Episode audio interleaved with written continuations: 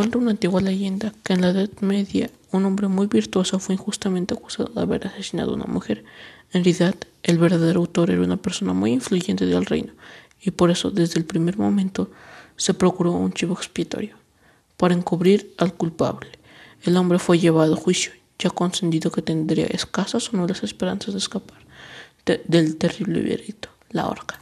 El juez también comprado cuidó, no obstante, de dar todo el aspecto de un juicio justo.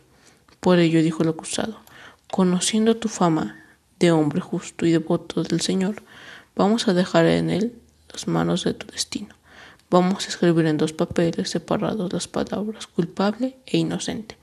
Tú escogerás y será la mano de Dios quien decida tu destino.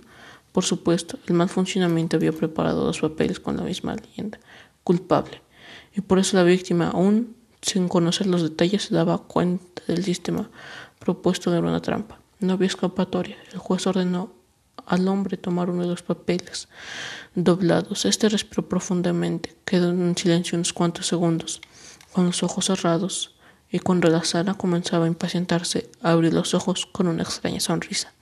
Tomó de los papeles llevándose uno a la boca, lo engulló rápidamente.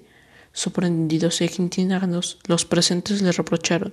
¿Pero qué? ¿Qué hizo? ¿Y ahora? ¿Cómo vamos a saber el veredicto? Es muy sencillo, respondió el hombre. Es cuestión de leer el papel que queda, y así sabremos lo que decía el que me entregué. Con un gran coraje disimulado, tuvieron que liberar al acusado y jamás volvieron a molestarlo. Por más difícil que se nos presente una situación, nunca dejemos de buscar la salida, ni de luchar. Hasta el último momento muchas veces creemos que los problemas no tienen solución y resignamos a perder y no luchar, olvidando aquellas palabras de lo que es imposible de ser por un humano es posible para Dios.